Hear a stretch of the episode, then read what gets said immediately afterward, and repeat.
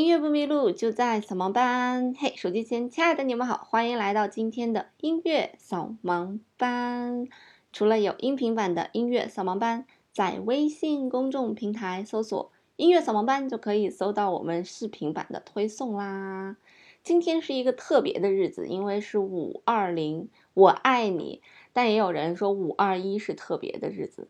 但是不管怎么样呢，今年是特别之中的特别，因为今年是二零二零年五月二十号，哇，听起来好像这一辈子就只能遇见这样一次的感觉。所以今天你有跟你心爱的人去表白吗？如果没有，那不妨试一试。那在这样一个非常特殊的日子里呢，兔小芳也想跟大家推荐一首非常非常非常好听的音乐，相信你听过这个音乐啊，一定是忘不了它。在我们音乐当中呢，如果表白呢，有一句话说：“如果我是五七和弦，你就是一级和弦。”这句话什么意思呢？因为在大多数的古典音乐作品里面啊，其实大多数的正规的音乐作品里面呢，这个呃，在音乐最后结束的时候，倒数第二小节要用到五七级和弦，而最后一小节呢要用到一级和弦。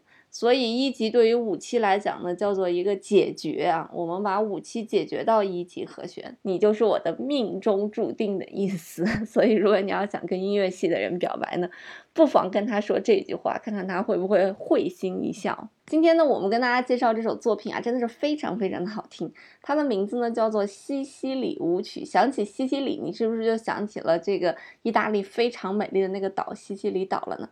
其实这个音乐呢，也是作曲家就在这个西西里岛，然后听见呢有这个当地的人唱着这样子的歌谣啊，这个旋律啊是当地的一个歌谣，所以呢他就把它创作了下来。那最初呢是为大提琴所创作的，我们今天听的版本呢是长笛和竖琴的版本。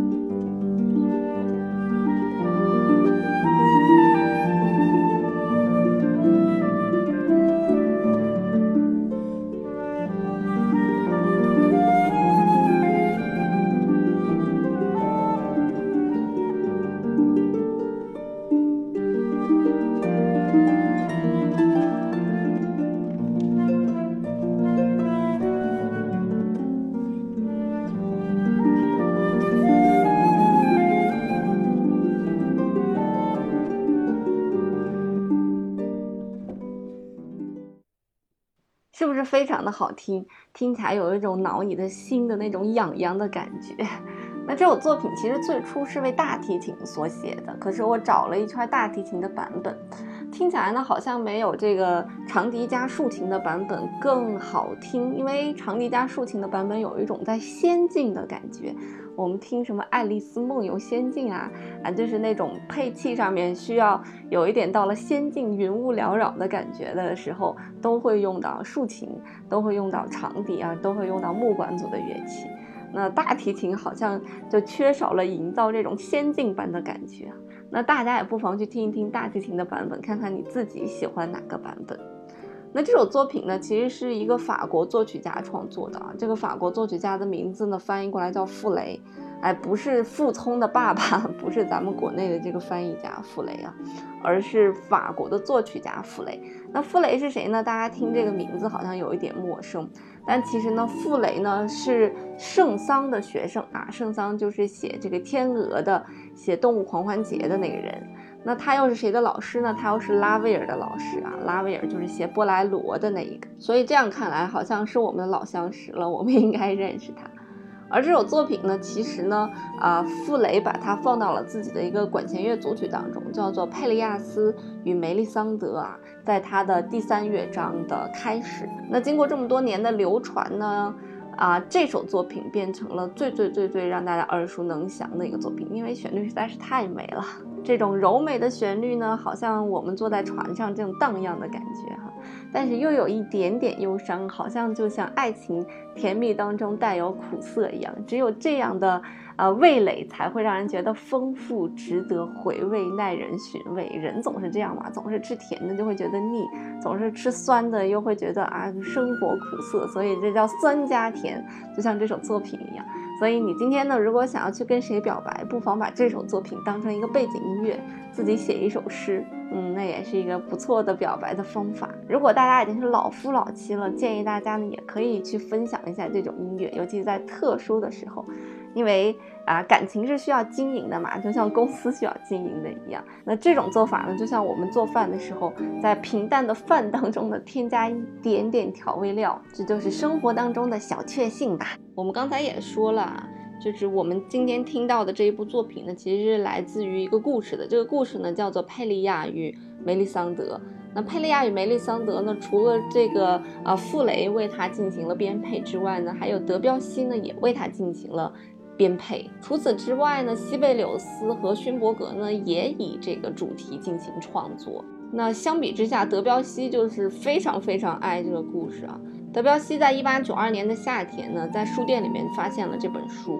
他一看，哇，这就是他梦想当中的诗篇啊，是由梅特林克写的《佩利亚与梅丽桑德》。然后呢，他得到了原著同意之后，花了十年的时间完成了这部歌剧的剧作啊杰作。那德彪西对自己的作品非常非常的满意。那他用了一种朗诵式的这种旋律的风格，哈，将音乐和文字结合在一起了。那我们也知道，德彪西他是属于这种印象派的作曲家，从他的音乐当中呢，听到这种乐器色彩带来的美，所以他非常注重这个音乐音色的渲染，啊，注重这种飘渺的这种气氛，注重这种松散开阔这种空间的营造感。但是呢，在一九零二年四月三十号，这个五幕歌剧《佩利亚与梅丽桑德》在巴黎喜剧院首次公演的时候呢。由于德彪西太过于注重音乐上面的意境了，反而让这个故事的情节啊变得抽象了。他打得太松散了，把故事情节。所以尽管啊整部的这个歌剧如梦幻一般啊，音色也如梦幻一般，但是呢，原作者这个梅特林克看了以后就大怒，说你这啥玩意儿啊？就评价他说是一败涂地。那这个佩利亚与梅丽桑德啊，这个故事啊，这个话剧也是关于爱情的这么一个话剧。那这个话剧呢，没有交代说是在什么样的一个时代背景下，他只说所有的人呢都活在自己的梦中，所以是梦中发生的一些故事。可是这个梦从开头到结尾都没有醒。那这个人物的心理刻画呢，也是通过他们的语言对。别人不同的称呼来去刻画人物心理的，比方说他会用你或者您啊来去表现一个人心里对另外一个人的这种一种看法，一种亲近或者疏远哈。那这个佩利亚呢是男一吧？这个梅丽桑德呢算是女一了啊。那这个佩利亚是谁呢？佩利亚呢是梅丽桑德老公的弟弟，所以你就知道这是一段什么样的故事了，禁忌之恋哈。梅丽桑德的老公呢叫做戈洛，他在森林打猎的时候迷路了，就遇上了我们的女一啊梅丽桑德。那说也没说从哪来到哪去，两个人一见钟情就好上了。好上了以后呢，戈洛啊，这个男二号被戴了绿帽子的男二号，就征求了自己的祖父叫做阿凯尔的意见，说能不能结婚啊？他祖父说能啊，那这两个人就结婚了。那一天晚上呢，这个女一叫做梅丽桑德啊，就碰上了她老公的弟弟叫做佩利亚，两个人呢就在一个叫做盲人井的地方玩耍。这个咱们有玩火一说啊，他们就有玩水一说。这一玩呢，哎，就玩出事情了。梅丽桑德在玩耍的时候，不小心就把戒指掉到井里面了。而她老公戈洛在打猎的时候呢，也从马上摔下来，给摔伤了。那随后呢，戈洛看见他妻子戒指没了啊，就大怒，命令他立刻把戒指找回来。结果呢，这就给了他弟弟一个可乘之机。那他弟呢？佩利亚呢？就陪同这个梅丽桑德一起去寻找戒指。就这样一来一往啊，日久生情。我们的男一号呢，啊，戈洛的弟弟佩利亚呢，就对梅丽桑德呢深深的着迷了啊。可是呢，第二天他就要离开了，所以呢，他就安排了这个梅丽桑德的他们第一次见面的盲人井再次见面。那两个人见面之后呢，就互诉衷情啊，我喜欢你，你也喜欢我。那当两个人拥抱的时候呢，哎，没想到戈洛偷偷的跟了出来，那他就约到了佩利亚，然后把他杀死了。而其实，在这个之前呢，梅丽桑德已经怀孕了啊，她怀的孕是戈洛的孩子，而梅丽桑德生下来孩子之后呢，也就去世了啊，大概就是这么一个听起来还蛮悲情的一个故事啊。其实我发现好多歌剧的故事，它的逻辑都特别差。就是你不知道这个情节发生到底对后面的情节有没有什么帮助，就感觉牛唇不对马嘴，这可能对于我一个学理科的女 生无法理解的一点。所以每次呃百度出来这种故事梗概之后，我都需要把这个逻辑给它捋顺了再给大家 讲出来，否则我自己讲出来觉得会很难受，很难受。那如果大家对这歌剧感兴趣，或者对这个里面的音乐感兴趣呢，不妨自己去网上搜一搜。不过确实啊，这个西西里舞曲写的是非常非常的美。那这个西西里舞曲呢，其实嗯也是一种音乐的类型吧，它就是叫西西里舞曲，它是一种慢步舞曲。也是起源于意大利西西里岛的，那就是以这个八分之十二啊，或者八分之六的这种啊旋律比较抒情呀，然后伴奏多是噔噔噔噔噔噔噔噔噔噔噔噔啊这种分解和弦为主的。那我们今天听到这个应该是所有西西里舞曲里面最有名的。它其实起源于呢，就是巴洛克时期，就是巴赫那个时期了。那海顿呐、莫扎特的魔笛呀，哎，在里面都用过西西里舞曲。那在节目的最后呢，给大家推荐一个电影吧。这个电影可能大家也都看过哈。